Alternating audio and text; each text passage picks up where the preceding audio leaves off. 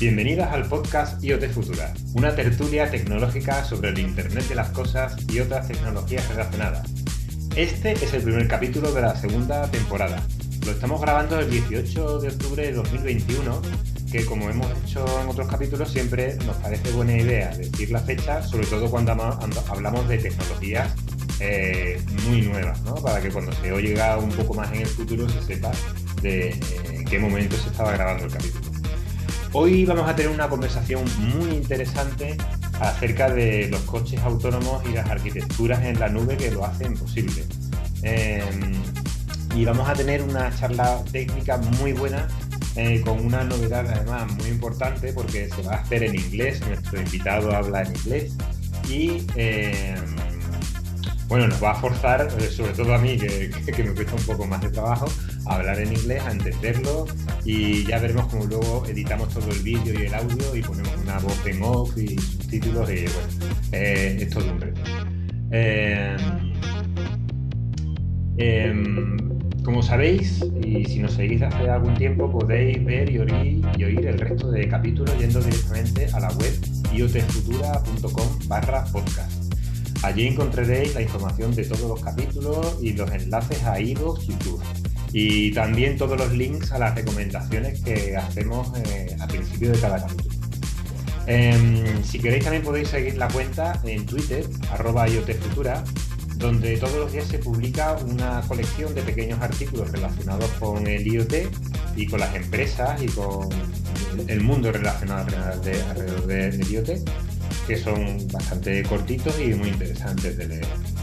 Em, también nos hace bastante ilusión que os suscribáis a estos canales, tanto a Twitter como a YouTube, a Evox, eh, pues porque vemos que el número va creciendo y que le va interesando cada vez a, más personas. Nos hace ilusión teneros de, seguidores. Em, además de seguidores podéis participar eh, activamente tanto escribiendo los artículos del blog, del, blog que están abiertas las opiniones y, lo, está un poco moderado para que aquí no se cuele el spam, ¿vale? Pero están abiertos todos los comentarios. Eh, o en iVoox o en el propio vídeo en YouTube también podéis hacer comentarios. También, si queréis, si tenéis alguna sugerencia, algún comentario, eh, algo que criticarnos, algo que hayamos dicho mal, corregirnos, lo que queráis, podéis escribir a podcast.iotefutura.com.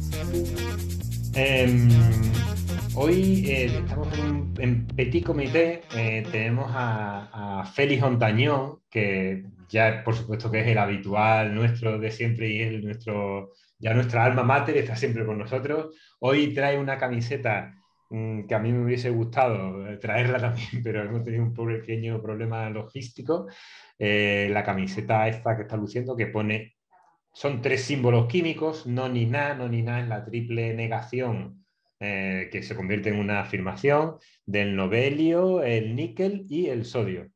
Pero es un emblema del proyecto que eh, al menos uno de los líderes de ese proyecto, de andaluz.es, en defensa de la lengua andaluza. Feliz, ¿qué tal? Pues estupendo, Juanma. Muchas gracias por invitarme otra vez. Me estás haciendo queda un poco como el pesadito que se une siempre. No sé qué piensa la gente. tu presencia ya empieza a ser necesaria siempre, Félix. Em, eh, tenemos también a Guillermo Amodeo. Eh, con Guillermo podríamos estar hablando horas sobre tecnología, anécdota que tenemos juntos, su lado artístico, el lado artístico de su familia. Mm, Guillermo necesitará más de un capítulo posiblemente para hablar de, toda, de todas las cosas que es capaz y, que seguro que nos va a aportar. Hoy, hoy viene por primera vez al podcast porque además el invitado que vamos a presentar a continuación es amigo suyo y yo creo que nos va a tener que echar una mano sin que sea una traducción simultánea en cuando me atasque un poquito con el inglés y, y se me vayan las palabras un poco raras. Guillermo, ¿qué tal?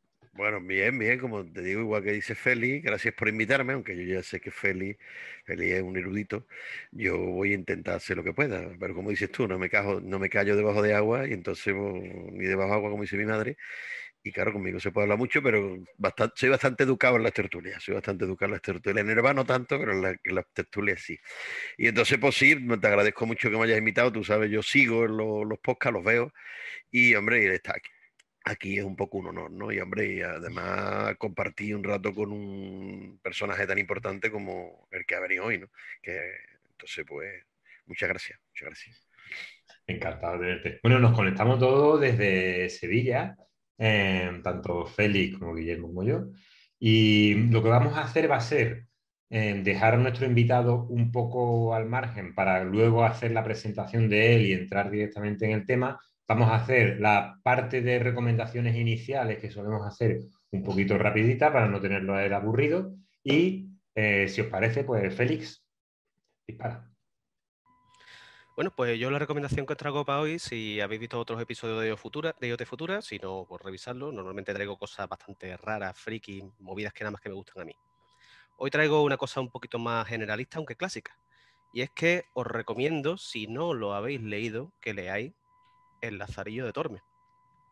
Me he comprado este volumen que ha editado la Real Academia Española porque El Lazarillo de Tormes en realidad es un libro que tendrá esta dimensión, pero todo esto son las anotaciones metodológicas que me estoy cargando porque estoy trabajando un poquito en una adaptación de, esta obra. Pero eso es otra historia. Por ahí más las cosas. Eso es otra historia.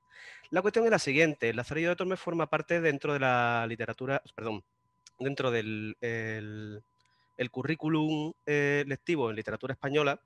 Está en secundaria, yo no sé ya, por lo menos cuando, cuando yo estudiaba en el BUP, eh, también en, la universidad. Y realmente lo que me he dado cuenta haciendo el trabajo de adaptación a esta obra es que si con esa edad que estamos en secundaria o que estamos en el BUC, que estamos en la universidad, hemos leído El Lazarillo de Tormes, entonces no hemos leído El Lazarillo de Tormes. Esto es una obra que exige que seamos ya treintaitones o cuarentones para entender lo enrevesado, rebuscado, interesante y magistral que es esta obra que todavía a día de hoy nos puede dar muchas lecciones sobre cómo somos la sociedad española. Así que ahí va mi recomendación. Estupendo. Es una edición un poco especial entonces por todas esas anotaciones, ¿no? Vale. Eh, sí, sí, sí, el libro es muy cortito en realidad. Pondremos el enlace en, el canal de IoT Futura barra podcast en el, episodio. Yo recuerdo haberlo leído de, joven, yo creo que ese libro sí que no, eh, nos obligaron. todo en el colegio. Nos obligaron, nos obligaron a leerlo. Porque Entonces no lo hemos leído, si es que ese es el problema. No lo hemos leído porque no tenemos edad para leerlo. Yo, he de admitir que, yo he de admitir que me pasó con el, Quijote. De hecho, tengo una versión que me regaló un amigo con, ilustraciones de Gustave Doré. yo soy un amante de las ilustraciones de Gustave Doré. Y, la verdad es que llevas mucha razón. A mí me ha pasado, yo también he recuperado un libro, no, no, es, no es realmente una, yo no me he preparado ninguna, ninguna, ninguna recomendación porque me ha cogido un poco así, pero sí, también recomendaría otro libro del mismo autor que se llama Rinconete y Cortadillo, que lo he leído de mayor y es realmente divertidísimo. Pero vamos, yo en ese sentido estoy total, absolutamente de acuerdo contigo, Félix. No leímos un montón de libros, Platero y yo, ¿no? esto, lo otro, y nunca los hemos leído realmente. Platero y yo, si lo leíste de joven, tampoco lo leíste. No, tampoco. Juan Ramón Jiménez es fácil. No, no, no. no. Hay, obras que es verdad lo que tú dices, que, pueden estar disfrazadas de una aventura un poco ligera y simple y graciosa, pero realmente la obra no va de eso. ¿Eh? Y, probablemente esas obras clásicas que nos hicieron leer cuando éramos pequeños no le sacamos el jugo que, en su, que, realmente tiene la obra. ¿no? Es un poco también pasa, yo el Quijote no lo he leído entero, tengo ahí, lo tengo a media, pero pasa un poco eso, ¿no? la, aventura propia del Quijote es bastante simplona, por lo menos lo parece, pero cómo está escrito, todas las historias y todo lo que dice. Divertido. Sí, sí. Bárbaramente divertido. Pero es una crítica muy audaz de, de todas las. Hombre, lo que pasa es que nos falta, por eso está muy bien lo que, lo que, lo que ha dicho Feli, la, la versión anotada, porque claro, ten en cuenta que, por ejemplo, cuando tú lees una sátira, tú te tienes que tener eh, eh, el contexto de la situación, ¿no? Es como todos hemos leído la sátira de Quevedo, las peleas entre Quevedo y Góngora, pero si tú no las pones en contexto, no, la, no las entiendes. ¿no? Sí, sí, incluso hay mucho vocabulario que de hoy le damos significado distinto que en aquella época tenía otro. y induce a confusión la propia lectura de los párrafos. Tener una versión anotada me parece fundamental para intentar acercarte a lo que está ocurriendo. Que si no, es que hasta te puedes perder. Mm, no mm. demasiadas veces en el lazarillo, hay que decirlo, pero sí algunas y te pierdes algunos detalles de los que son mm, maravillosos. Que tenía más hambre el lazarillo. muy bien, esa es una línea, una línea continuista a lo largo de todos los tratados del lazarillo, pero bueno. Eh, bueno, yo vi, pasamos a mi recomendación y es que me, preocupa tener a, nuestro invitado ahí. Por eso, ¿no? Yo te voy a decir. Eh, mi recomendación es muy rapidita. ha sido un poco de casualidad, viendo un vídeo de Jaime Altozano, que es muy conocido en YouTube por, cómo explica la música, música de todo tipo, ¿eh? y cómo explica cómo funciona el sonido, cómo funciona el lenguaje musical, cómo funcionan las anotaciones, cómo funciona todo. y el otro día vi un vídeo suyo eh, explicando la historia que hay detrás de las cuatro estaciones de Vivaldi. Y me pareció fantástico, porque las cuatro estaciones de Vivaldi, los instrumentos hacen y representan a personajes dentro de esas cuatro estaciones, primavera, verano, otoño, invierno. Y hablan de cómo se hace la caza, de cómo está persiguiendo a la liebre que sale corriendo, o de cómo celebran los campesinos borrachos una fiesta en otoño, o de cómo se resbala la gente en el hielo en invierno. Y me pareció alucinante. Tengo pendiente porque son frases que están escritas en la propia partitura original de Antonio Vivaldi, eh, obra escrita a principios de 1700, 1721 así, he estado leyendo, tardío barroco, eh, perdón, barroco tardío. Eh, y, y, muy interesante porque yo no, yo no conozco la música clásica. Eh, Mora no, nos aconsejó hace algún capítulo una, ópera y la verdad es que, que, quizás nos falta mucha educación al respecto. Y yo creo que a lo mejor una buena forma es empezar por YouTube con vídeos como los que hace Jaime Altozano, que son fantásticos todos, y te enseñan todo lo que es el lenguaje musical. Y, y me gustaría pararme un poco más y en lo y en los enlaces que os pongan en el capítulo hablaremos sobre, o sea, eh, os lo pondré sobre, sobre... Yo sé la ópera que te recomiendo Mora, que es su favorita. Él y yo tenemos, la, mía es Turandot y la suya es la flauta mágica. Sí, correcto. La flauta mágica es, y precisamente el número que a él más le gusta es bárbaramente increíble verlo en vivo. Que eh, Yo creo que nos falta mucha educación básica eh, en nuestra niñez para acostumbrarnos al lenguaje de, la música. yo, como te digo, no traigo recomendaciones y voy a decir una cosa rápida precisamente a eso.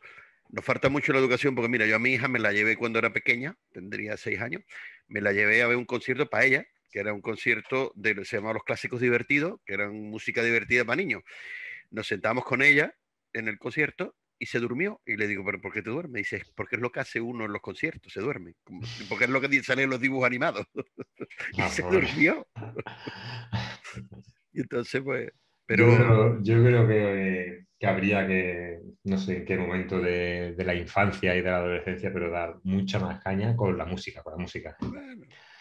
Bueno, vamos a hablar con em, Gaps. Ok, eh, time to introduce uh, our, our guest our uh, special guest of today.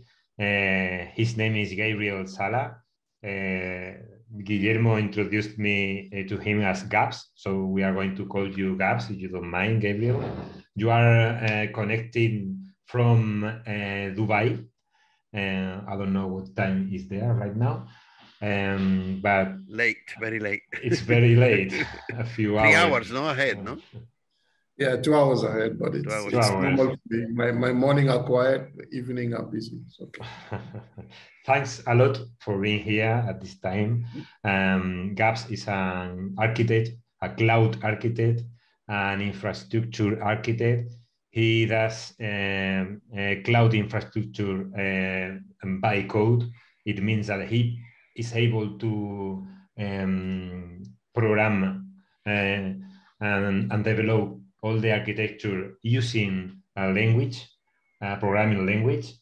And his main uh, job right now is doing, doing um, uh, autonomous driving uh, car simulations for a few companies, a few car companies uh, with cloud, with the Microsoft Cloud.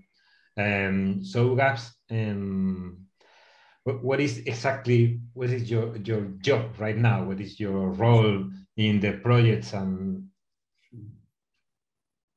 Sure, thank thank you, Juanma, and, and it's a really pleasure to to come with you guys and share what I do and, and learn from you. Hopefully, we'll have a lot of question discussion. So what I do today, um, um, I work in a team in um, Microsoft where we we spend times with car makers. So you know that a lot of the car makers, so call it Volkswagen, uh, Renault, Seat, all are thinking about building these autonomous driving cars. So these cars where you don't need a driver, you just sit down, it takes you from A to B. Uh, but for that to happen, um, all these car makers, they need to test these cars. So I'm sure you see in cities, some of these vehicles, they have like sensors, cameras on top of these cars that basically taking picture of, of the environment. So buildings, people crossing the road, um, traffic lights. And for a car to understand all this, you need to capture all that information. It's just like a, a movie producer. So he's filming what's going on into the movie. And then once you get the movie, you take it to the cloud. And then in the cloud, you use that movie to train the machine learning model that you're going to put in the car. So the model needs to do exactly what the driver does. So there's a traffic light. The model say, put the brakes on the car, everything stops. It's raining or you need to reduce the speed. So everything that again, a driver does with autonomous driving, you, you're trying to um, um, um, try to copy it, try to simulate it. And for us, what we do, because it's it takes a lot of time to, to capture this information and it takes a lot of data. Um, so uh, all the car makers, they will have maybe six or seven of these cars in a city. They drive around, they collect data. So, and all this data is what's happening someone crossing the road, does a car stop, or there's a car in front of it, what happens? So you, you what you, you're just recording what's what is the car doing in, in, a, in a normal city. And we know that again, driving is a very complex activity. I mean, for us now, you drive a car because you've done it all your life. It's very easy. But for a computer, remember com computers, you need to use things like computer vision. You need to use a machine learning model to train the car to recognize an object so object detection. Um, so there's a lot of techniques that you need that, you need to, to, to train your model so that the, you understand again the, the model understand what you what they do what the car is doing so that in a, in two years time you can have these cars you call them with your mobile phone the car comes in front of you pick you up take you to from seville to malaga without a driver that's the goal um, so in my job, I help these car makers to train these cars so that they, they become autonomous. You don't need to have a driver in, inside. Um, and today I will share some of the technologies we use to essentially build these, these um, test uh, vehicles uh, in the cloud. How do you simulate it? What technology, what hardware, what IoT device do you need in the car? Um, and, and, and also how much data do you need? I mean, there's a lot of when you think about it, when you record your on your on your phone, you record a movie, one second, like it's nearly again, um, uh, not even one minute, is nearly a gigabyte of data, depending on on the on the camera definition. So all that is important in in terms of autonomous driving. What type of camera they're using, they're putting on top of the car. Uh, I'll show um, you. Uh, yeah. That, let, me, let me uh, just two questions. Um, How how they do they because you have already in a vehicle a few autonomous system or Correct. subsystems because you have uh, auto braking where they see a, a, a, person crossing the road or they put the the swipes uh, when it's raining swipes is the word yes no no Swipes? Rain swipes. Wipes, wipes. Wipes, wipes. Sweepers. They are called sweepers or so, wipes. Wipes, rain wipes, uh, automatically, or the lights, or uh, all, are all these systems uh, as well being automated, or they will re relay on the already existing ones. Yeah. So so what you have in terms of autonomy is there's different levels. Level one, level two, level three, level four, level five. So today most cars are level one and level two. And one more what you describe is like again lane changing or reverse parking. So these are level two. Um, uh, uh, level three again you again so things like um, cruise controls all these are level two uh, level. Level five cars again none have been designed yet but it's basically a car there's no wheel. You come in you sit down and it takes you away. So that's the goal. Everybody wants to go there. I mean you see company like tesla they say oh well we are we are fully autonomous. But yeah sometimes yeah not really but maybe is it a marketing we don't know. We will but the customers I work with are mainly working in level two, level three, and applying level four. And as you go in terms of level, um, what's very important is it becomes much more complex because as you become more autonomous, you need to have more information. So your, your camera, your sensors, your LiDAR, so for the um, distance um, detection, become much more precise. It's just like a, a, a, video camera. So you have, I don't know, 720p, you have 1080p, you've got 4K, you've got 8K. You have the same thing on, on, on the sensors that sit on, on the car. So because you, the more definition you have, it gives, it gives them the model much more um, precise information. Um, so, and, and then it becomes a, a big data problem because. how is how, how, you know, one of the things that Juanma mentioned, and I think is really, really important, because I, am a passionate of complex systems, you know, and one of the things I always see as probably the more complex part of an autonomous driving function is actually the event management. How do you manage the events? Traffic light going on. I mean, especially when events are kind of simultaneous. You know, you are getting to a to a crossing road, and then there is a ball coming down, and then there is a kid behind the ball, and mm-hmm. you know, and th- that sort of event management uh, is kind of a because I mean, computers are not very good managing unknown events you know yes. and and, and this is something it could really happen you know that's, maybe we're going ahead your presentation but you know i mean? No no no I'm, no yes. no that's, that's a good question because we we don't we move away from um, event to you actually train. You train the model so that when that event happens they know what to do. So you you do like again there's there's some terminology called supervised learning. So i'm learning how again, if a, a, a, ball goes across the road, you learn, you see it 10,000 times, you, you realize that, okay, you need to put the brakes. So you move away from, from event handling to actually learning, just like a kid learning to play tennis or a kid learning to, I don't know, ride a bicycle. They will try, they'll fall, try so, so, so, we are talking about not about machine learning, but the real intelligence artificial no, intelligence. No, it's machine because learning. You're talking, machine learning. You, because you're talking about learning. predicates, you are talking about, you know, you get a predicate, you, you, you have a reasoning behind, all right. If this is that, then that is this. And then the, the, the machine, the model is able to, to actual reasoning that if yeah. it, it, it, got two legs and he got a head on the top, is vertical, and meets that, is a man. You know what I mean? Yeah, um, exactly. And, and, and, like that is, is the same thing, but shorter, then that must be a kid. Exactly. So you're learning from images. I mean, you, you'll see 10,000 images. Everything That's is on it's so important. It's so important to, to, to capture as much data as possible. So when you see this car driving, sometimes some of the data is not interesting because it's like you're on a motorway, you're driving from Barcelona to Seville, straight line. There's nothing. There's there's sunshine.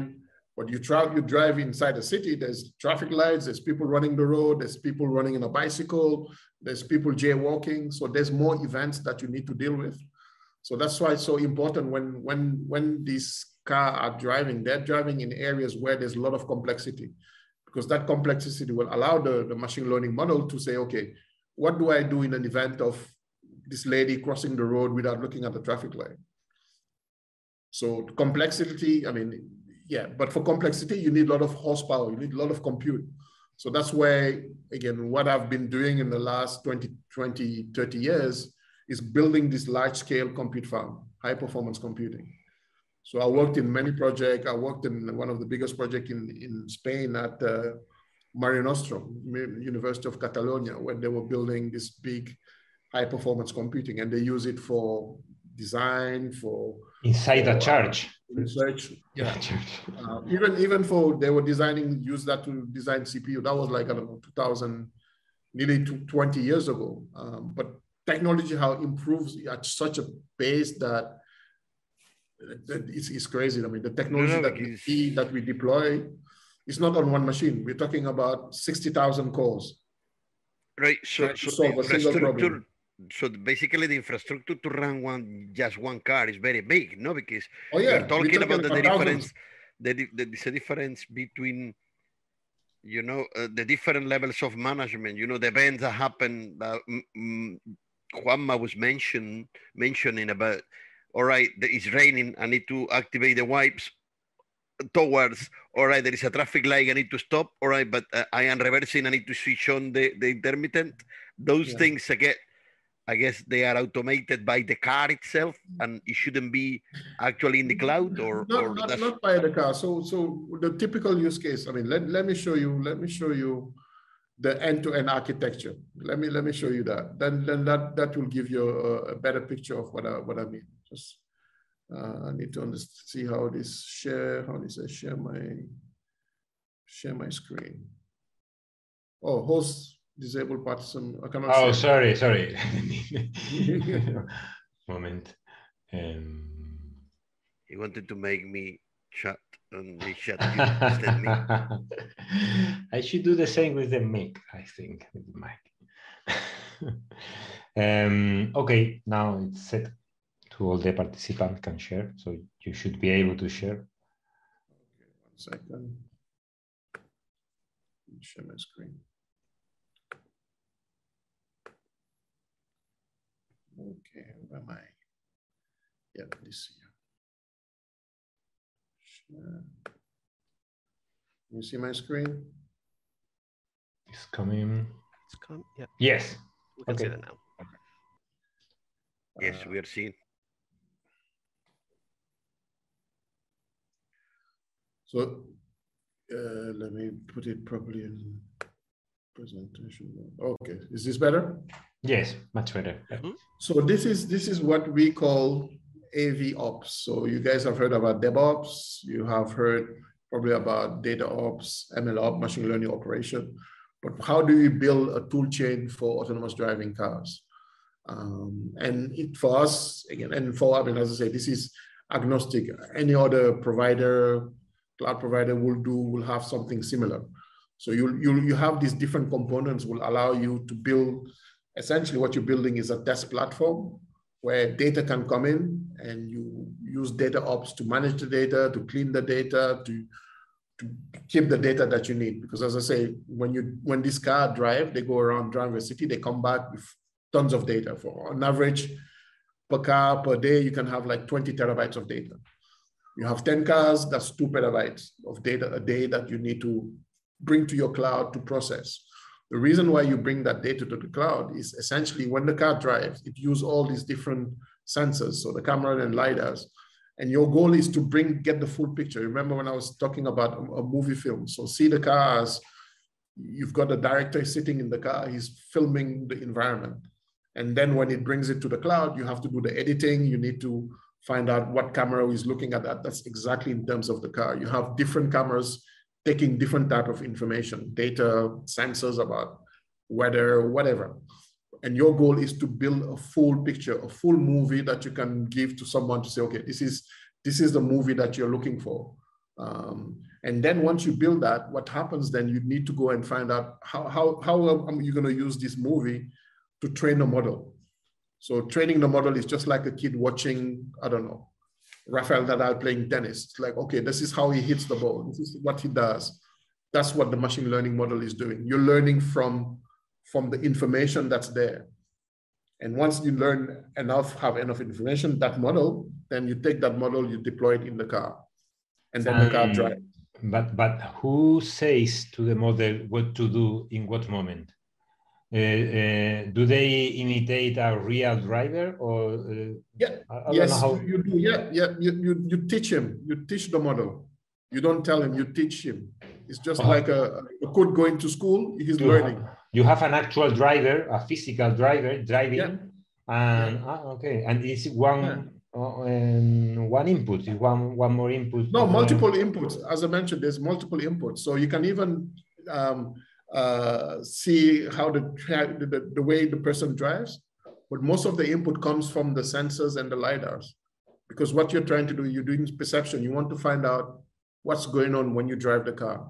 What's inside the car, yeah, sometimes it's, it's important to see again, the driver behavior, is the driver alert?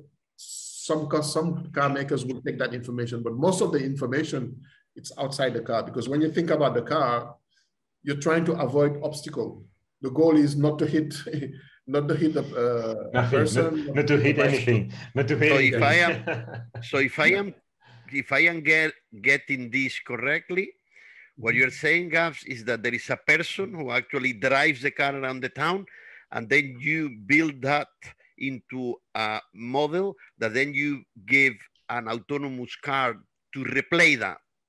Correct. is that correct?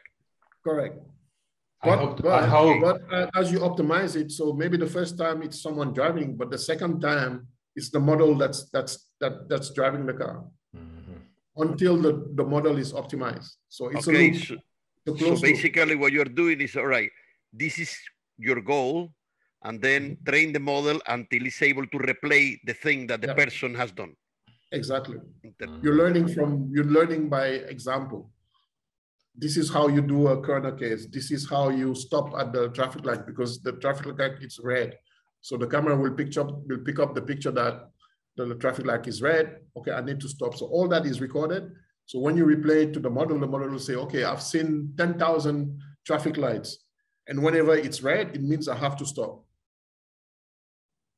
So that's that's the difference to event handling, like you were asking that question to actually learning. You're training the model, you're training it every single day.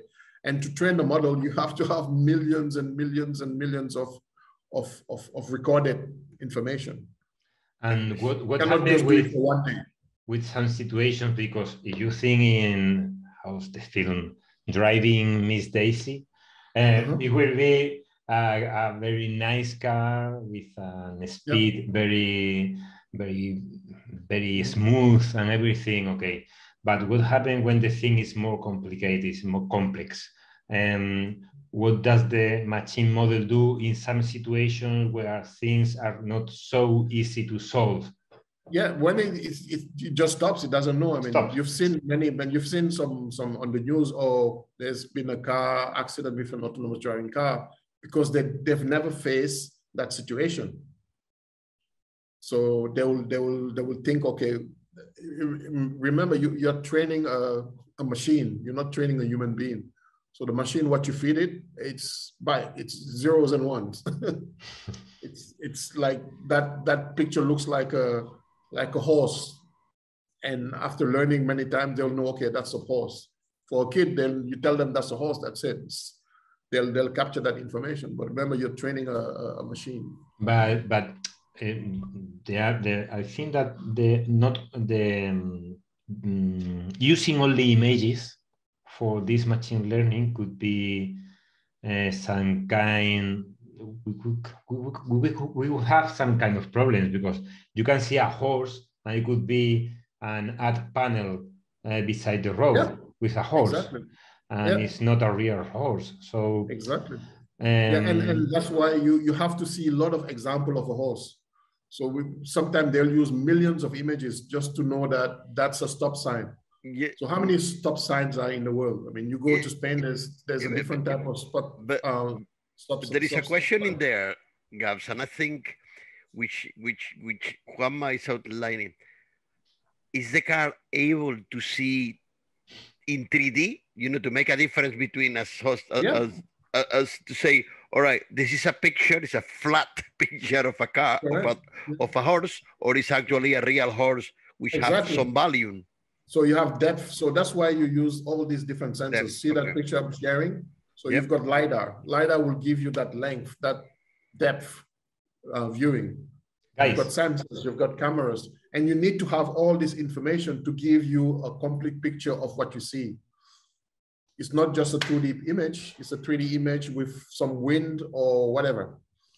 So these are really sophisticated devices that sit on top of the car. And, and as I say, you capture all this information, you put it in the cloud, and that will build you that full picture of a drive, a drive scene or drive scenario.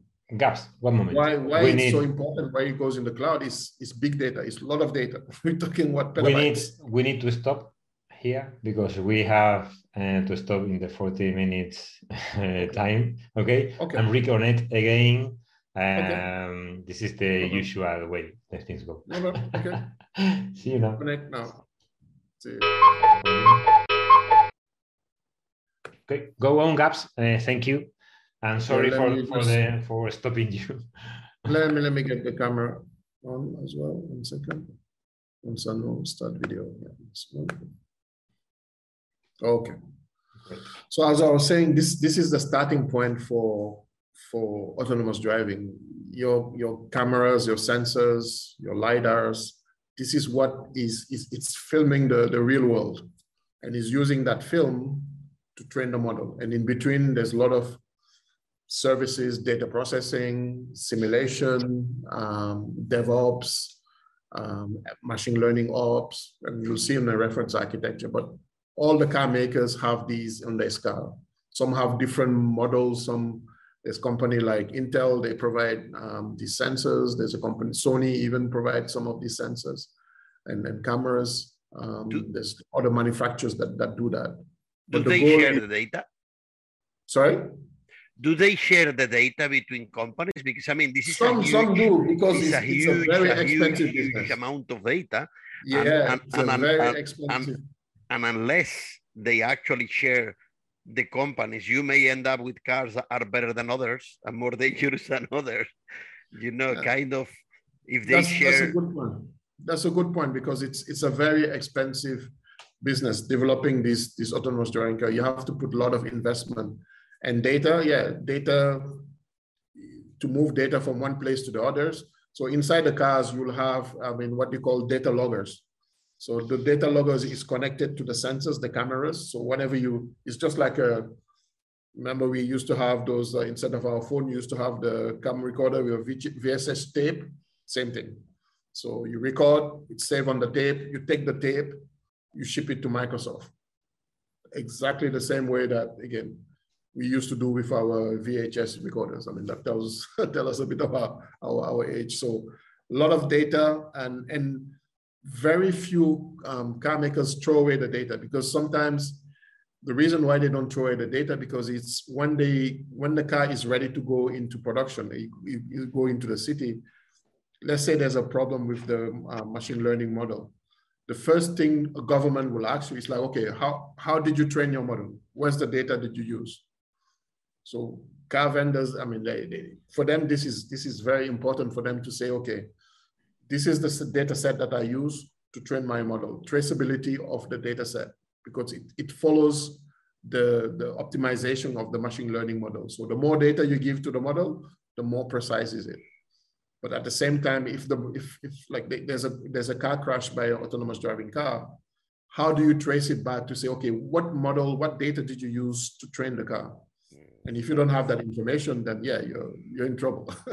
yeah, yeah. I, think so think all this thing uh, that that you need to look after. I think it's off limits for this podcast, but it will be interesting to know what the legislation, the regulations are for that kind of thing. If if yeah. if, if your model was wrong, you are. I was you know, I was about to ask about that. Yes, yeah, but I think yeah, I think I think it's not it's relevant for the for the actual yeah. There is, because, there is so many yeah. things that are interesting that regulation yeah. is not one of them I'm interested yeah, yeah, yeah. regulation have to happen because yeah i mean you cannot deploy any car there without a regulation even today's cars there's certain crash simulation specification before they let a car you produce a normal car without with a driver so same thing for autonomous driving there, there, there are some regulations some some countries are more advanced than others but you need to uh, because you essentially have a computer on wheels that can do whatever you want. people can is a computer it can be connected as well. So if it's connected someone can hack into it. So all these things you need to look, look i mean keep an eye on it. It's not just yeah yeah yeah, yeah but i mean for the sense of of what we do here are doing here i think it's more interesting because we are more, more we are no lawyers you know? Yeah. and, and i think it's more interesting to know the technology you know what, what are the amount of, of sensors they are there, the amount, yeah. I mean, or, or, or, the controllers and how they are the development practices, because you know you need to be very careful about these. How do you audit that they are doing the thing? If you do code reviews, it how you guys make sure the quality control of this thing is at level. I mean, the, I yeah. think we could be years talking about this. It's a it's a mission mission critical device you're, you're, you're designing and it's software based. Nowadays, there's more engineers, software engineers in the car industry than mechanical engineers because everything is computerized. Um, you will go and look at the press. They're hiring software engineers now, not mechanical engineers, to build all the functionality in cars. Infotainment. So you have your car, your dashboard, you need to have video, you want to have streaming, you, you'll get someone to run, I don't know, a small Linux platform that will do digital media, for instance. They are using Agile. yeah. So, so well, this, this is again, yes, this picture here, this picture is trying to detail all the steps that you need to essentially be successful in building an autonomous driving car. So a lot of features. What's happening in the car? So in car, you have perception car planning, vehicle motion control, um, all these are interlinked. Um, then car the car, how do you provision this car? How do you connect to the car? Um, so today, what you have, there's two, there's actually, I mean, there's another team um, in, in, Microsoft and also in the industry. So you've got the connected car, which is just today's cars, and you also you have the autonomous driving cars. But then you'll have the connected autonomous driving car, which means that the car has like a 5G and is connecting to a data center, is sending information. So today you have Renault, Volkswagen, they have them in their car, BMW, um, they have that in, in their car. So the car, instead of you checking, okay, or oh, it's time for to change the oil, the maintenance, the car will connect to the dealership, to where the car, the car garage and say, oh, well, you need to book me in on certain date for you to come and check my oil or whatever. Connected car. So this is happens today. I mean, in, in, in most of the newer car they build, you have connectivity. So it's, it's like a, a computer on wheels that you monitor. So Guillermo, the, all the work that you were working on Tivoli, remote access, and that's essentially what's happening today. But uh, Gabs, Gabs uh, do they, what are they planning to do with the, that final step five for the level five, no, you said? uh, the autonomous driving level five. They will relay on the communications, or will be the car completely yes, they, autonomous? They have to. They, they have to. They, they have to. The reason behind that be because you have you need things like maps, satellite. Ah, yes. You need to have weather condition. So there's there's other um, variables that come into play. It's not just the car that autonomous it doesn't. The car needs external information. The car needs to know that, for, for instance, that it's raining in like, if they drive for 10 kilometers, it's going to be rain there. So some, pre, pre, I mean, just give them enough information to know what to do once they get to that situation. So all the cars in the future will be connected. That's a given. Wow. No, so, so basically, what you are saying it makes a lot of sense. So it's so many, so much information and so much decision making behind it, so much computing power that you need that it doesn't fit in a car. Mm-hmm. But that creates a very dangerous precedent for security.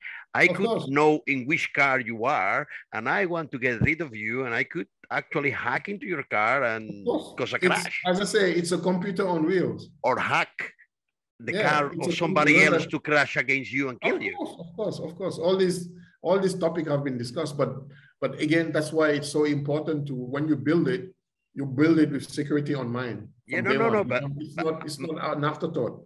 It's not only with the autonomous car; it's also with a connected yeah. car. Yeah, yeah, any cars. It's just like your computer. If you don't connect to the internet, you just have it at home. No one's gonna hack you. Same concept. That's, exactly what happened to my I, Spectrum. As, Nobody can hack as it. As far as I know, for well, actually, I the company I work for does actually uh, connected cards. We're one of the providers of the embedded SIM that are on the Volvos, on the Mercedes, and some German cars. The challenge with the uh, connected cars, it's that thing, okay, as well. That uh, it is not only that you it is hard to have all that computational power isolated on the car, but also that you need the proper network deployed along all the roads that automated car, uh, autonomous, sorry, car, it's going to pass through. Today, we are all speaking about the 5G and edge computing, blah, blah, blah. I've been for, well, not, not the last two years, okay, but the previous three years has been going to the uh, Mobile World Congress Barcelona. Mm-hmm. 5G has been a big topic for five years now. Yeah. From my own uh, point of view, okay? And I don't think that's still nothing but a proof of concepts regarding the kind of connectivity technology you really need to have a good autonomous car um, experience. Right. So uh, I don't know, Gabs, from your perspective, if the challenge is more on the car itself and the sensors and the machine, sorry, artificial intelligence, yeah. or is it more on the connectivity? Actually? Yeah, you're, you're right. Latency will run also. You may have yeah. a problem. Is all decision making is happening. If the system have a high latency, the answer could come late. Yeah. yeah, but but yeah, I'll, I'll answer that question. There's twofold. So there's a connectivity, as you mentioned, is critical. So you need to have um, enough bandwidth, enough latency to communicate between, I don't know, your data center and the car, how you manage it, how during the duration of the car, how you, you react to events that will come through over the network. That's one thing. The other thing in terms of the car itself, the autonomous car, ideally, I mean, what, what today, what all the car makers are doing is they build enough compute power that all the maneuver and the decision um, are processed inside the car. You don't need to go outside to process it. So some of these cars, I mean, they're honestly having supercomputers running in these cars. You'll hear in, in, in, in the press, high performance computing, autonomous driving cars. So essentially you have multi-node, high availability. You'll have maybe the equivalent of four or five servers running inside the car. So if one fails, the other one take over because it's critical. I mean, think about it. I mean, you drive they will car, be they will be more like a, they will be more like a spaceship. Yeah, it's, it's a mini data center. But but there is, there is, there is one point that Felix point out there, which is very important. It doesn't matter really, Gabs, because it doesn't matter if the car is a super is a Cray one or Cray 25. You know, the problem is that the data it needs it may take too long in arriving. Yeah, so, yeah, but it depends. So, you know, so data, it, what, may be yeah, late. I agree, I agree. But what I'm meaning in the, the data of, he needs to process because he may not yeah, have it right now in the car. That's what I'm trying to, that, explain to you. But that's a different problem. Yeah, you get the data he needs for their decision making. Yeah, no, no, but you don't you don't need the data to you don't need outside data to, to process the information because you've you've trained the model, you've given them that's why it's taking so much time because yeah. what they're saying to you is like for you to have external data to make a decision is too is, is too slow there's a there's a there's a there's a kid or who's crossing road is in front of you you're not going to go to the cloud come back to make a decision. You have well, to make that decision in sub milliseconds inside the car. That's why you spend a lot of money a lot of time training it. A lot of data. Good. so having having having an, an outside uh, dependency it's it's dangerous. And again, unless you, I don't know, you have a dedicated pipe between the car and the data center to say, this is, I'm going to give a QoS between the data center and my car to say that I have enough round trip to make a decision, yes, but that's not the case. Okay. Help me please, Gav, maybe to the, mm -hmm. demystify some of the bias okay, that I have regarding the, the autonomous car then. Uh, from the connectivity point of view, uh, everything that I have uh, listened to, even internally, my mm-hmm. colleagues in so is that a, the future that we're aiming for is that the cars will be talking themselves each other yeah. and the car yeah. will be talking with the road and with the semaphore and that's why having um, 5G. Is that important?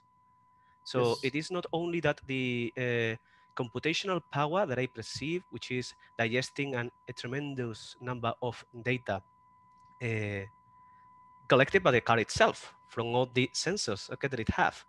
I can see that that can have a solution by having a data center inside of the car. The thing is, or the challenging uh, stuff here is that uh, the rest of the components uh, um, for an autonomous car to communicate with needs to do in a very specific conditions and that needs to happen regardless you are on the field in a city or whatever otherwise the car won't be able to bring you there and yeah that's I, I know i mean and, and you're correct. what's wrong you're okay correct. in my perception today no no no you're correct so there's two there's two angle one angle is again, I'm going to have a car. It's not that I don't, I don't care what's going on in the environment, but i am going to try to drive without any help from outside uh, devices or whatever. But there's other thing, as you described, the whole city is, is an IoT device, the whole city, billboards, everything. It's giving information to the car to say, okay, there's, and other cars will have, again, they'll probably have their private network between cars to say, okay, I'm here, I'm here ping me, ping me, ping me to that level. Uh, but right now, what people are developing is to have an autonomous car without the need of speaking to my neighbor. But yeah, there, there are people doing research to say that, let's say you have a fleet of cars that drive the road. Ideally, just like, I mean, ants, they, they, they all go the same way. They use a pattern. They, I'm sure you've seen these videos where they, they, they, they're like on a train. They they're, they're driving, I don't know, 100 kilometers instead of these cars driving and overtaking. You're all part of a, a, a, like a train wagon. They all connect and they all speak together and say, okay, let's let's just drive to our destination, just specifically just lining ourselves like we are lining in, I don't know, like uh, like those train wagons, the same way. So this this development is, is going on right now. Um, but the area where I work is, is, the focus is on, on the car itself. The car can drive itself regardless of the situation. But of yeah, course, I mean, having pretty, external input cool. is very important.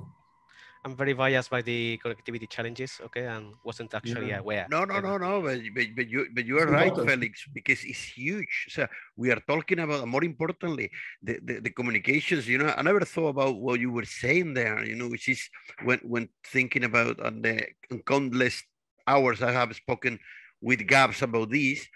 You know, the fact that what you're saying. I mean, if something is coming down the road and it's not in my data center you know, I need to find it from somewhere. And that information, I mean, I'm sorry, Gabs, it's impossible that that car have everything, all the information in it. Of course, of course. But you, your goal is to train it to, to, to have as much as possible. No, but maybe, maybe, maybe, maybe by the time, maybe by the time this will happen, because one of the things I'm, I'm, I'm identifying here is the fact that we need a federation system in order to identify each device to each other you know in the case because i could hack a device and, and say all right the, the the the traffic light is open but it's closed and then the car crashes and kill you you know I mean? so we yeah. need you know it, it, it, yeah you, you need to think huge, for this you need to, you to think a huge system just to make sure also, that you have the right to talk to me yeah, yeah no, you, no, not the ability not the ability but I think, right. I think I I think we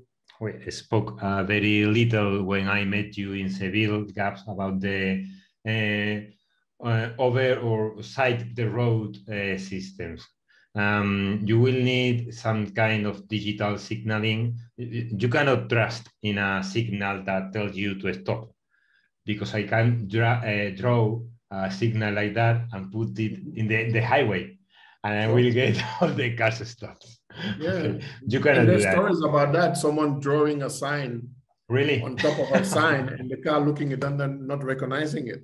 No. So all these are edge cases. I mean, the yeah, there was an history. The more the car sees this thing, the more he can react. But if he's never seen it, then yeah, he's like, okay, what do I do now? You will need. I think that, that the driving will need to get the approach as flying uh, a plane.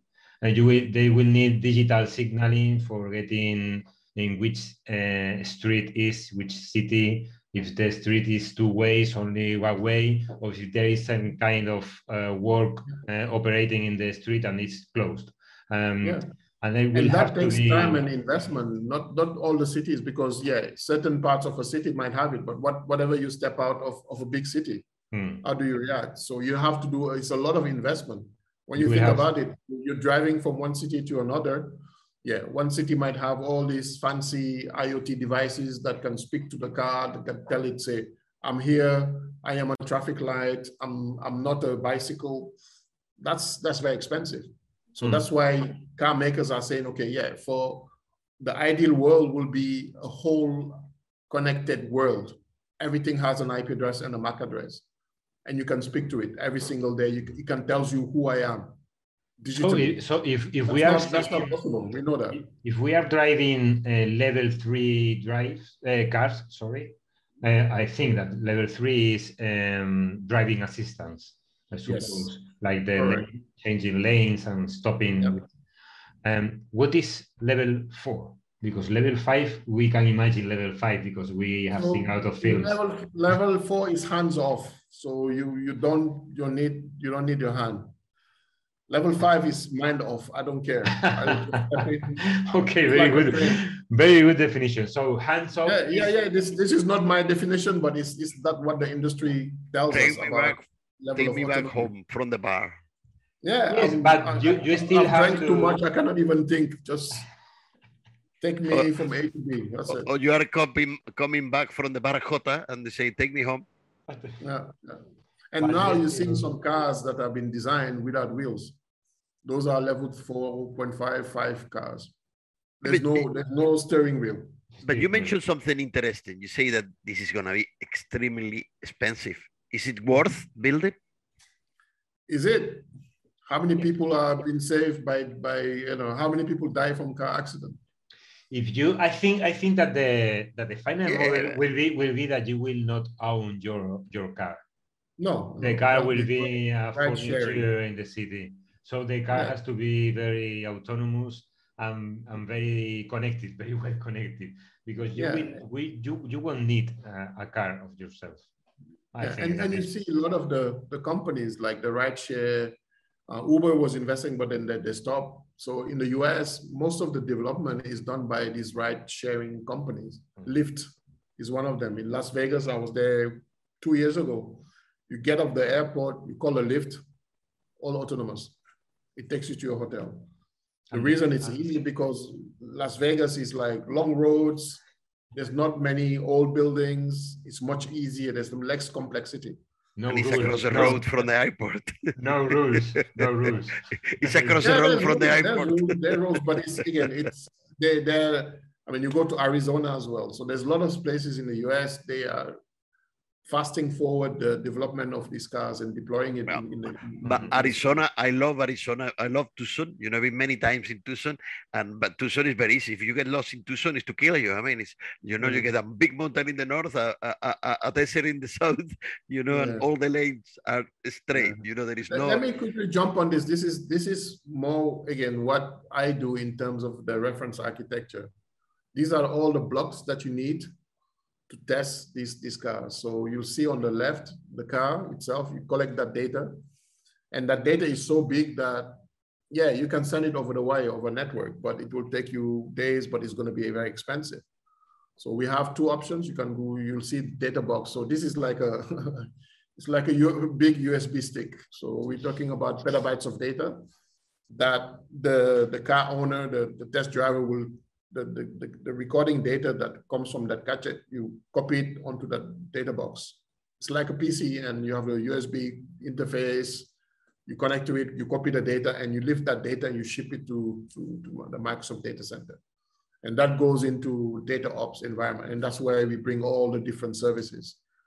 Okay, what's this data? What part of this data do I need? Do I need only 20%, 50%, 80%? So that's where you do data transformation. So you, you, you get recording. I mean, you know, recording takes a lot of space.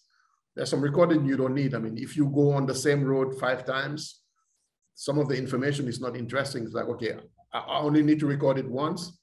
The only thing that's really important is an event, someone crossing the road, uh, uh, a traffic light going from red to orange. So it's, it's an event that's happening, but just normal blue skies, the sun, all that information, I just need to record it once.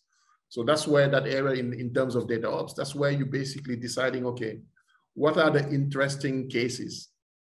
And why they, they spend a lot of time there, because it allows you to really narrow down a specific topic. Like let's say you want to you want to find out what how the car behaves when you do um, uh, left turns. So in that data, you only want to see like an engineer want only see all the recording over the over the last two weeks about left turns. So you search it the same way you search a database, but you're you're searching basically through video. So it's very compute intensive. I mean, you, you, you need to have a lot of compute power to find out again of these 10,000 uh, video files. And some of these video files are, again, 20 minutes. But what they do, they chop it into smaller chunks, like four gig chunks. So you just check in this first four gig chunk and you get a data stamp on that four gig chunk. Is there a corner case? Does the car turn in that four gig? No, it doesn't. Okay, I'm going to move to the next four gig. You've got 10 petabytes. So you have to sift through all of that data. And it's the reason it's compute intensive because you want to have that information as quickly as possible. So that's why you bring the, the, the scale. Yeah. So each machine, you'll have a, a, single GPU. All they're looking is looking for corner cases in a four gig file. A simple process is like, I've got data, show me where in that movie, where can I find corner cases? And you do it 10,000 times. So it's a, a distributed, a distributed uh, use case, loosely coupled. There's no dependency between the processes. So you get one process will run on, on one GPU, another process will run on the other GPU. Once you find the corner case, you, you save the, the, the, the, data into the onto your storage, your blob storage. And then you have again, and you we, we, we, once you save that data, you can create a metadata. You can create yeah. what they call a scenario database. And that scenario database, it's it's for allowing the engineer to say, okay, show me in the last three weeks all the corner cases. So you get metadata, data, search. Once that information is, is available, then once you have that information, you can use that to go and train the model to say, okay, hello oh, machine learning model, this is this is all the turn left cases. Learn how how learn how a driver turned left. And the machine learning will learn that. Will learn, you'll, you'll see multiple ways turn, it's only turn left. That's all he knows. Okay, this is how so, and that's that's just one use case. So there's turn left, then there's traffic lights, then there's pedestrian crossing, multiple different scenarios how a pedestrian cross. So it's very compute intensive. You you have to run a lot of simulation, parallel simulation, no dependency, but you do it multiple times yeah. across multiple machines. When we were doing the, the, the parallel systems that we did for the University of Edinburgh, one of the things I learned there was the fact that the you know there is a lot of points of failure in a system like this you know and then your your process needs to build a pattern that will allow you to actually reduce the amount of points of failure you know and this is a point massive, of failure where where where where exactly? On point of failure for example you don't have connectivity or for example, the power is gone in the tower and then you don't have access to certain data.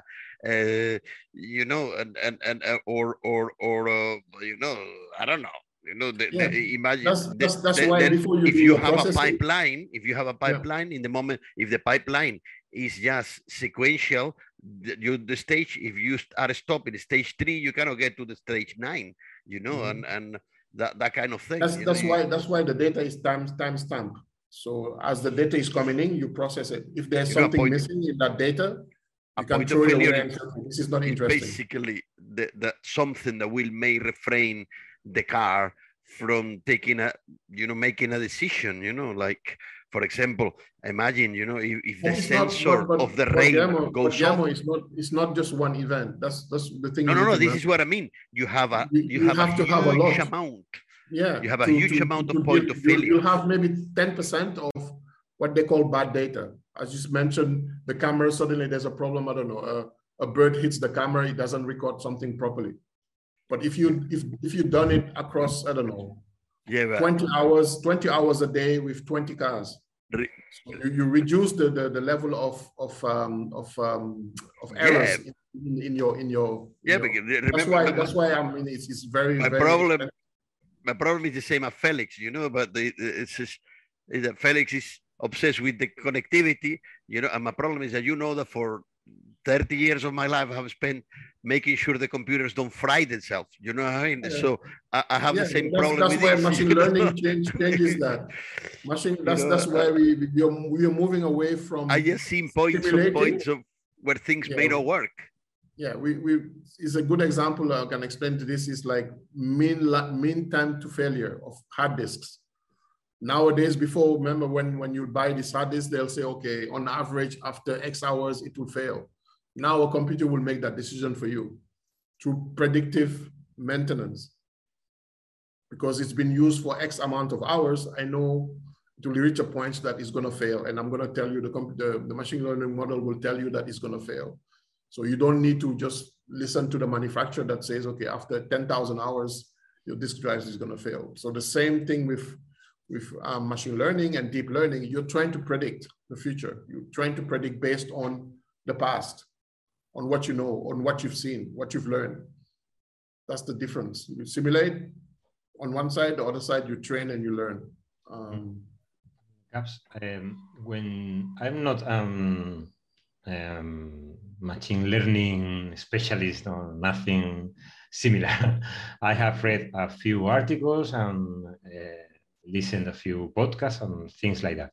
And there is a problem in some other machine learning use cases uh, called overtraining. When you use a lot of information for training a machine, you have you can incur in an error called overtraining. That is that the machine only distinguish what you have trained the machine for, and not okay. any other things um, general. Let's say, um, is in in these cases, is the better the the best or, or yeah there, there is a risk but to avoid that risk is the variety of the data mm-hmm. if you have a more varied data more complex data data that comes from let's say you train you train your model in Seville the car only drive in Seville so it will only know about Seville so if there's something wrong with that model you take that model, you say, okay, drive the car in Barcelona. It's like, what you tell me? I don't know Barcelona. You've never, you've never showed me how Barcelona looks like. It's like me. It's like me.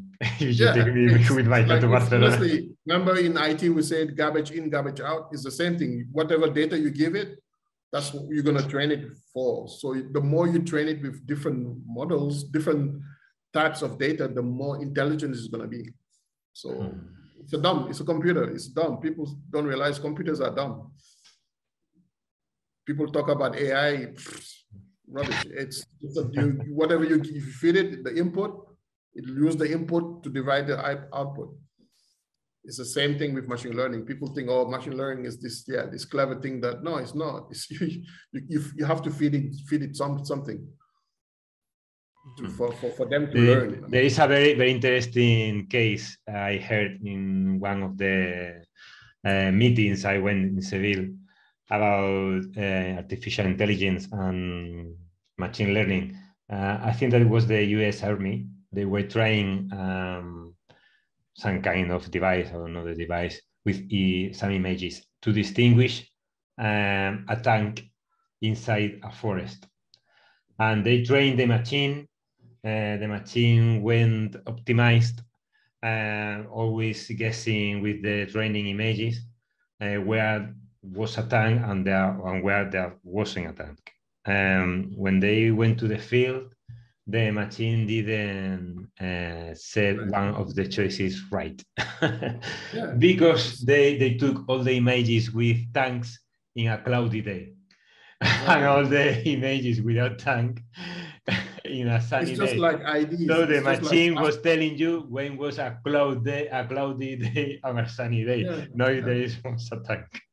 There, there, was things again more to do with my color. It's not the right color. A lot of machine, a lot of machine learning models that cannot pick up my color because they have been trained with people look like I don't know, like like Guillermo, not like me.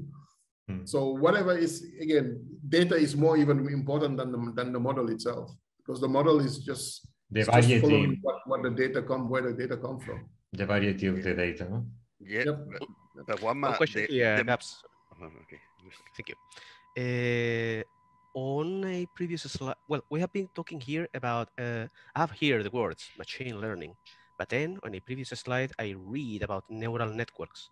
And I'm actually wondering if the kind of uh, artificial intelligence techniques that are more related with training the autonomous car, it's more neural networks, genetic algorithms, machine learnings, all of them, all of them depending on the stage of, that. yeah. Mm -hmm. It so can, it can be machine learning, it can be deep learning, um, it can be training, it can be inference. So inference, inference is basically you're trying to infer. You're not getting trained. You're trying to to to to guess what what's in front the of next. You. Mm -hmm. Yeah. So yeah, it's whatever tool is is needed to to detect again object qualifi um, um, object um, classification. You've got different objects. I need to pick okay the right object for what I see that requires training. In inference as well, they, they can be in, you can do infer. You say something, it looks like a horse, it's a donkey, maybe not, it's a camel. You're trying to infer, you're trying to make a, a, a educated guess. But then who selects the best technique to apply for classifying each stuff?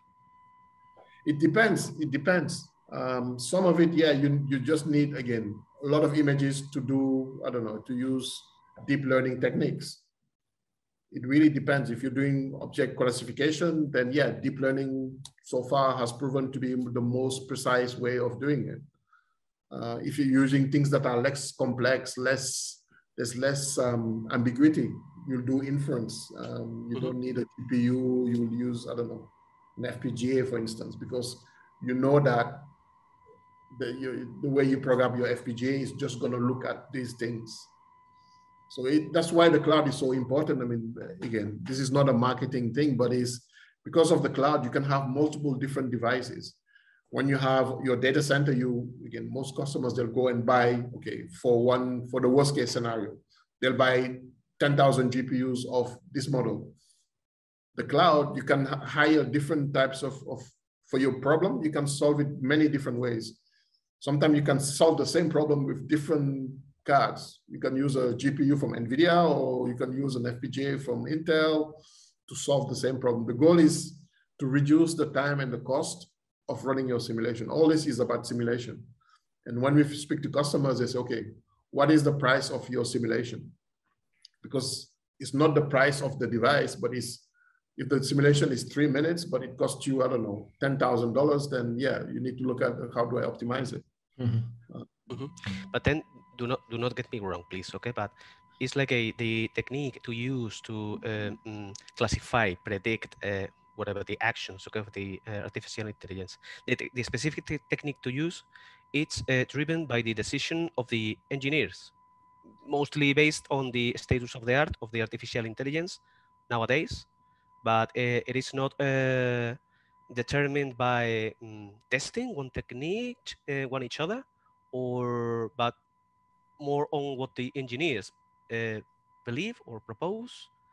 I don't know if you see my point here. You, you, you mean comparing comparing different kinds of, of I think I think what Felix means. My question right? is exactly who which, is deciding. I mean, my, my, I, I think that it's more of like if they are the engineers designing the system, is there a data scientist, scientist auto, auto deciding what to, who defines the, the learning algorithm? That's what. Yeah, exactly. So the, few years ago, it was the engineers. Now we've got something called AutoML.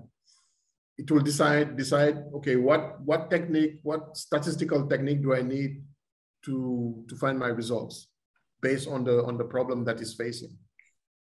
So, so to your answer to your question, yeah, today is engineers that based on good data scientists, good statistician who know, okay, for this problem, I need to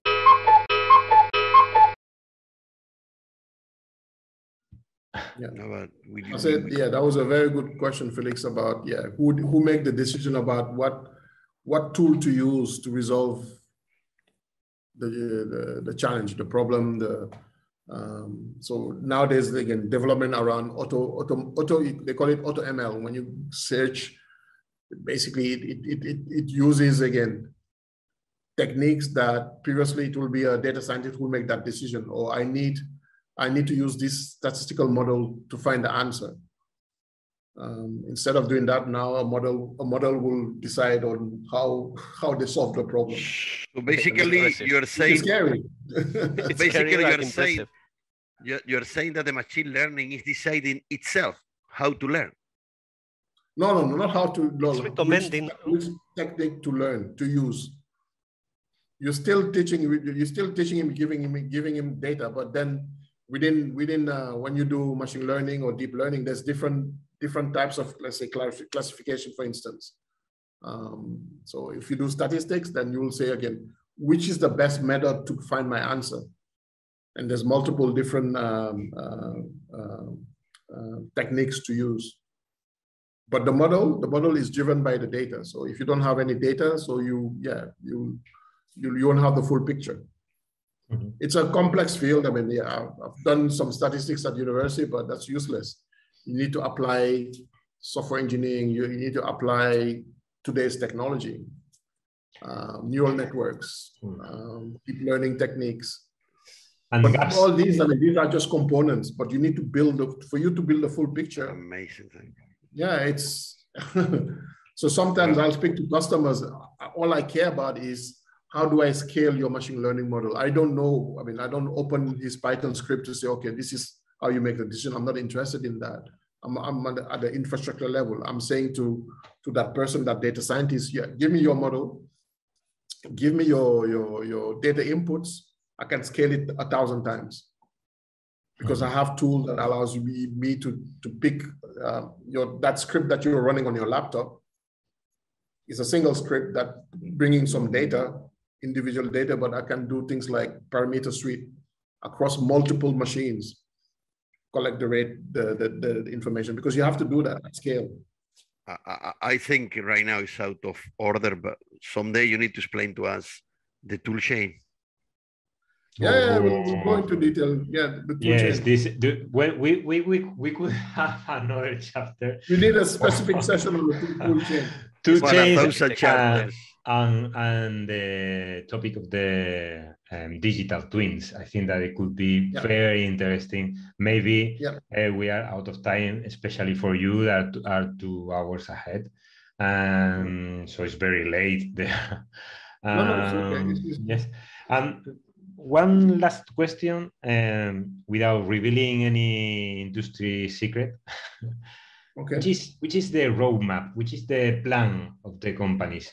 What we have this uh, we said this level 3 mm-hmm. almost level four, some experiences with level five, but but what they are thinking, what they uh, what time do they do they think they will have a real car for renting, for example, I think that will be rented, no, no. Yeah, no goods, no? yeah. Again, it's, it's back to the level. So level three, I would say in the next probably a year and a half, you'll see level three, level level three cars in a year and a half. Level four, maybe two, three years. Um, some companies says I'm not going to name them. You know them. They they say no, they already have level five and so there's a famous company, we, we, we start with a T, I'm sure you heard about them. Um, say they have fully autonomous cars and, but yeah, that's, that's what, what they, they say. For us as Microsoft, well, hey, I'm, I'm speaking for myself, this is my personal view, but it will take time and regulation will slow mm-hmm. the adoption of these cars. Some cars are ready, do you think that regulation will be the big problem here, not the technical? Yeah, yeah, it's normal when you think about it. You, I mean, you're releasing a, it can people can turn a car into a weapon. Mm-hmm. If, you, if you think the worst case scenario, someone hijack a car and do something, but at the same time, the car, if you again, if it's well designed, again, well trained, it's saving people lives as well. And they, will, they, they will have, they will need a special insurance uh, car insurance, no? Because yeah. they they, yeah, they yeah, yeah. Need... So insurance companies are starting to to to think again. Are they going to make money? Because if these all these cars are so safe that there is no accident, then how are they going to make money? How are they going to put premium on your more money on your premium? I'm actually thinking in a business in where I'm going to hack cars and send it to hotels. You know, which hotel is going to pay me more if I send the guy over there? Mm, He's yeah. going to hotel Melia. All right, I take him to the. Yeah. it's, it's, it's, it's, just today's world. I mean, we know cybersecurity is big business. So the same way you design a car, you need to think about, again, what are the effects of, of all these things? Well, the problem is that you know i think the the real problem we have in here is that what we are talking about is a very very very extremely complex thing you know and we all here are trying to think about a way to make it real yeah. and and and uh, you know and it's so huge you know the, the, the, as i said because my background yeah, i tend to think this is going to fail here this is going to fail here this is going to fail you know um, yeah. this is the problem with engineering. that, that's the same that's it's my fault it's my fault it's my fault. No no that's the same way you train the model to say you train you train them for the worst case scenarios. That's going to exactly. be the most precise model to be honest, I never thought it was so big. No, it's huge. It's a big, big, big business. And only few car makers is, yeah, the big companies in this world. They need to are, share the data, as Felix says. They, they all yeah, they, are starting. They're starting to. It's important. They're starting. The reason why they're sharing because it's just too expensive for everyone to collect the same. When you think about it, you collect the same data in the city. You go, you drive in in Dubai, in Barcelona, in Seville, wherever. It's the same buildings. The only difference is during the day what happens? Mm. someone crossing the road yeah. But the, the, the, the data is the same. Something i am actually, thinking uh, sorry sorry felix. Please. Actually there's one thing that all the governments can do good for us and it's uh, making mandatory that all those data uh, uh, used for training those models all of those should be open data or public domain for yeah. the sake of the next research to find the next stuff. So if you yeah. are going to do some autonomous car, please know that all that money you have spent in grabbing data, that data will be open data. If you're the first one to use that data for your own business, try to get the most of it, okay? But please know yeah. that data will be open eventually. That's a, that's a good demand, okay, that we can bring to the uh, yeah, well, the problem is they will say, and, and, and what's happening, that's, that's a very good point what's, what's happening because they realize that there's so much data. Now, there's some companies that are building virtual world synthetic data to train uh-huh. the car. So there's some companies today, I mean, some of our partners of Microsoft that are building whole virtual cities. One question for our, listeners, if you want to call it that way. Mm-hmm. Could we open a kind of startup by doing driving and obviously we're not going to send Juanma to Barcelona, but you know, recording and then selling them to Microsoft. insurance, some insurance companies is offering today that to you in Spain. I mean, I, ha- I have another idea. Yeah. I have, have another idea. car. Okay. Why, why, sorry, why, why the uh, artificial intelligence in the, or the machine in the car or in the cloud uh, should be part of the car maker? It should be some external companies as they sell you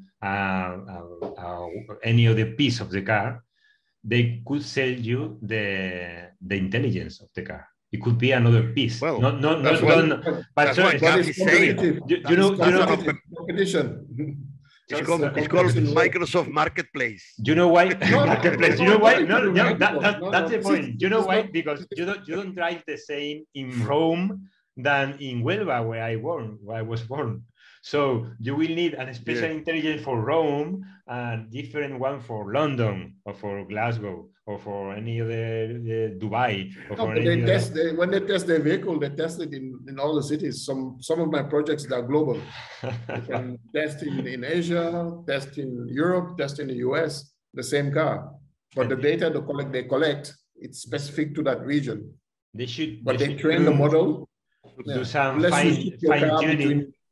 Yeah, that's a good idea. If you keep the cars in a certain location, like they they will get more and more data, they will mm-hmm. become better and better. But if you take them to a different place, you know, will, well, you could take the, the the the the brain and put it somewhere else. You know, especially yeah. if the brain is not in the car.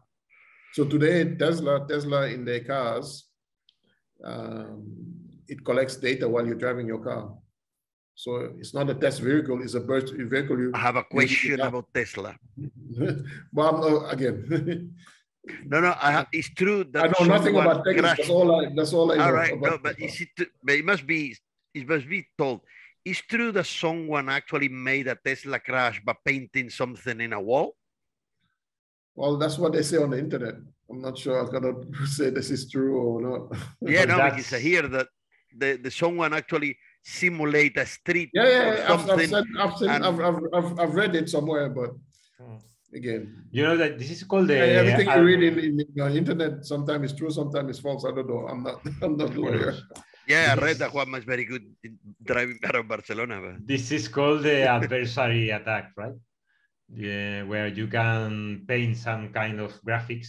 Uh, you know that that camera that um, recognize people and you can uh, wear a t-shirt with a special design and the camera will not recognize you as a, as a person because yeah. this is designed to confuse the confuse the, yeah. yes so you, so you these are the extreme cases, the worst this cases. Is that t-shirt. This is that, that t-shirt. this is the t-shirt. For you, okay, please buy my t-shirt, okay? yeah, yeah. That, no, that's nice. I'm gonna buy one. The, the the the the the thing is that you know the the point is that now the techniques of the coyote, you know, with the with the run, road runner, you know, are working. Paint here. Yeah. yeah. You know, it's, it's the no, future. I mean, we, we, we cannot fight against progress, yeah, but, but no. I think we need to go safely. But the way you describe it, is such an amount of things that need to get together in order for it to work. Of course. But but you, there is another another point of view of all this because the of course the cloud will be and is uh, today is already uh, will be more important in our lives. Um, connectivity, how, as Felix says. Connectivity is the second point, and the, maybe the first. Well, okay, the first because you, you don't have connectivity, you won't uh, reach the cloud. Okay, but uh, there is another issue with the all these uh, embedded systems that will be on board the car. And we now have a crisis with all the semiconductors. Um, yeah. We are doing this, and we hope to have all this kind of sensor, radars, uh, lasers, everything this is a huge amount of resources. Um, mm, I don't know if we are going to solve that. Uh, we are going to need to, solve, to, to we are going to travel to the moon to get the selenium. Or man, do you remember when you were in Greenock in the IBM plant, and Gabs was there and I was there at the time. We were already. That was about 2000, 2000, probably 2001. And there we were actually playing with something Gabs will remember called millipede. There was a kind of of of um, actual um, uh, organic, or you know, mesh that was mm. able to store gigabytes of data. And we're talking about thousand one. You could actually paint a wall in your data center that will be your storage with that millipede. So all you have to do is paint the car, paint the things, you know, I'm sure that that thing is 20 years ago. So, uh, you know, there must be an advance on that. That will be maybe 10 times more profound, the amount of data you can actually more deep, you know, that you can put more data on it and you can paint, you know, go you know, you can paint the car and then you may have space for this, this, this petabytes. Means, this means that we will need another revolution, a digital revolution with other kind of biochips or, or uh, no, but by the time by the time these cars will be ready, because I don't agree with what Tesla's saying that in five years they're going to be level five. I don't think so. I think because you need to get a lot of people to agree. You know, I think that the problem you have in this is not actually the technology, but the social, you know, aspect of it, the regulations, the, all right, you need to share your data with me, otherwise we may have a problem of compatibility. That will be a very big problem as well. The fact that they, they, there is there is industry standards need to be decided. They need to be made. You know, they need to be nurtured in the sense of, you know, otherwise people may play game. It's like crypto, the same thing. You know, you need to get rules applied to it, and then a lot of people play with crypto. Yeah, you, you you cannot design it in isolation. You're in a society. There's how society functions. There's banking As you said, you said that that will slow down. The regulation will slow down the development of this. Yep. Yep. So I don't well, agree that in five years. It's, it's, so I'm sure. Yeah, but we cannot we cannot just design something for the sake of technology. We need to make sure that it's safe, no, but, like any but, any other things. Hmm. But this is being built for the day of tomorrow, not for the world of today. That's for the world of tomorrow. Hmm. And, and I'm sure that by the time this thing goes out, cars will be able to, you know, store like zettabytes, exabytes, yeah, yeah, you know, of data. Yeah. And there is another another another thing.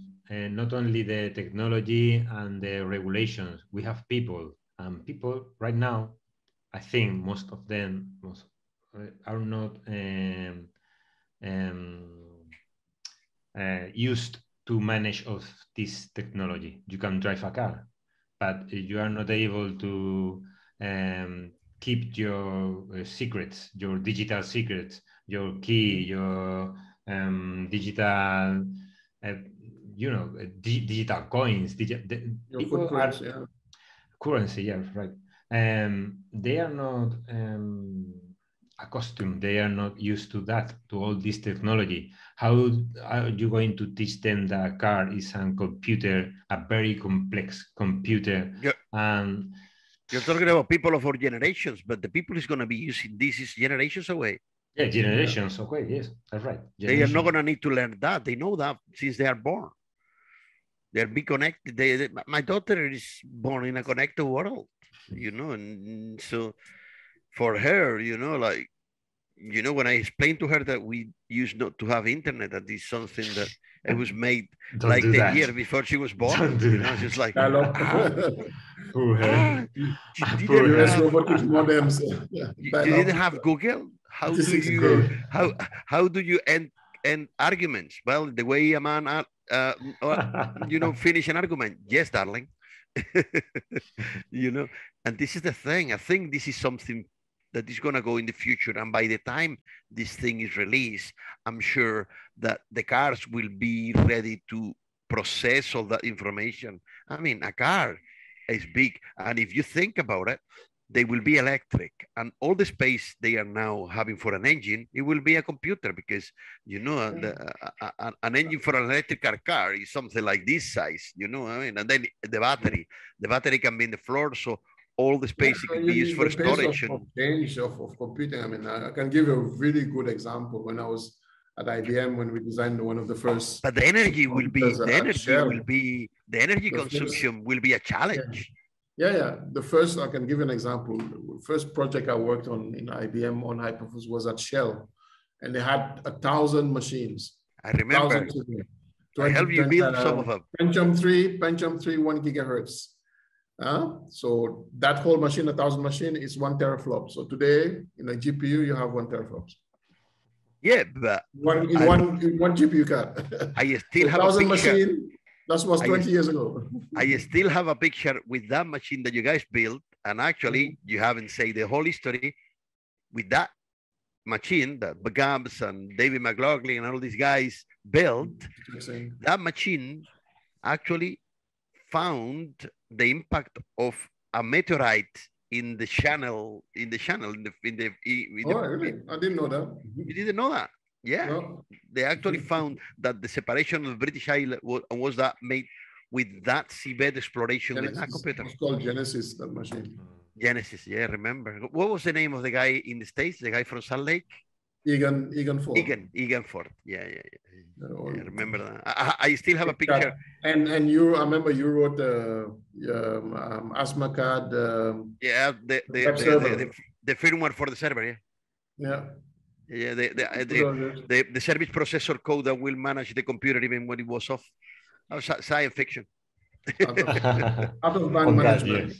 Yeah, remember I, I did the code. It's a service processor it's, it's, a car that you could manage the computer when the computer was off. You were able to configure it remotely. And remember that you did a bio simulation we were going to put in them. So you could actually simulate the BIOS for the customers. Remember you did, Juanma? Yeah, yeah. You did a BIOS simulation? In JavaScript. Well, whatever. so you invent the JavaScript.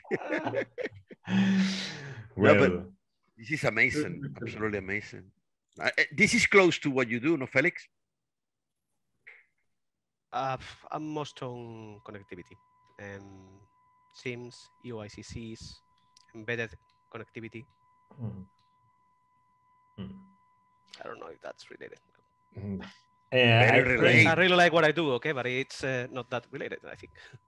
No, well, uh, all the communication between the different elements of this thing, if you look at that thing, all the lines involve communications, connectivity. You know, for sure. I think the, my expertise is doing the the the applications running inside right. inside okay. the, yes. the sims they run inside the sims exactly they run inside inside inside you have you have to listen to the to the, the chapter the chapter about I the to, I have to I have to I have cards, to have sim cards it's amazing amazing what you have in, in there uh, so guys i think that um, it could be time to uh, close the, the episode, this chapter. And it's, it's really amazing, Gabs. This is incredible. Uh, I didn't have even a guess of what, what is going there. Um, it's I, I thought I always thought that the autonomous car is something of very um, um, closed labs uh, uh, in Silicon Valley um, that car companies were not interested in that because it was something of Tesla and a few like that. But it's it's amazing how the industry is looking at the future. Cars are not the same as they, they used to be. Of course, they are not right now.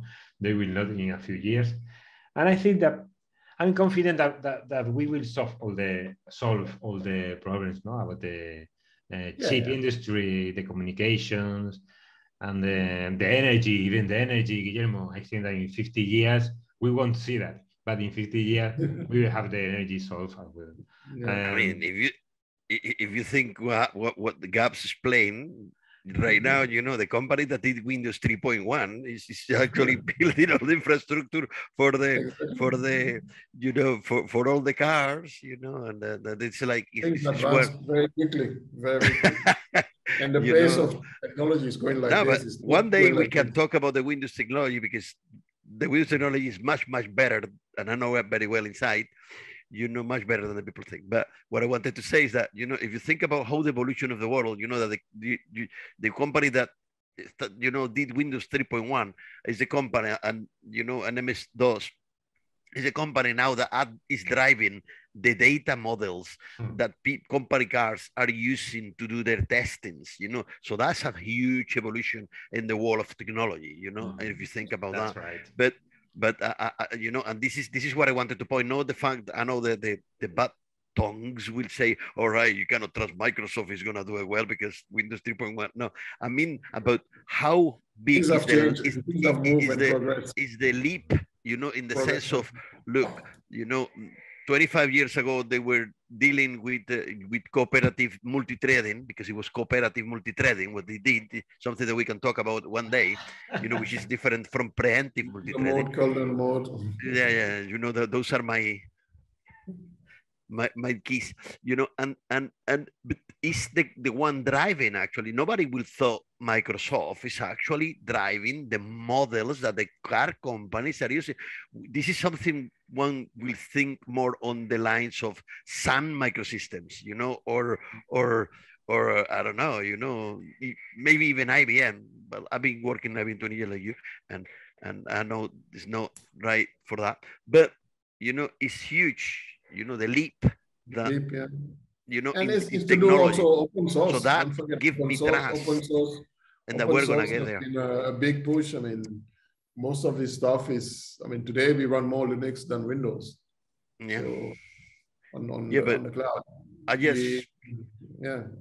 I, I cannot I cannot say many things anymore because it's been Right. big. This is Guys, I've been Thank you very much for your time. It's been a pleasure. I'm gonna say one thing. Tell, Uh, tell us. I, I saw no no because it's very funny. It's very funny. I, I once was uh, in a in a in a um, you know in a conference of a guy saying things about you know machine learnings and autonomous car driving, and then uh, there was the, the question, and then someone asked a guy, a person that wasn't related at all with it, and they say, "What do you think of autonomous cars?" And the guy say, "Well, if my brother can drive a car, so will a machine." okay, guys. Thank It's you. been it's been a pleasure, Gabs, having you here. Thanks, thanks a lot. You are invited every time you want to. Um, Great to not, not only to speak and you leave, you want to join and, and, and have a chat with us. You're. Um, Felix, Guillermo, thank you out. Thank you very much. Hope you to see you again in the next chapter. Conchi is silently listening all the all the time. Uh, Conchi, thank you very much. Very, very interesting speaking. Thank you very much. Thank you. Okay, guys. See you. Thank you, guys. Gabs, I want to be Bye. like you when I when I grow old. Bye bye. See you. Bye. Bye. Thank you very much. Bye bye.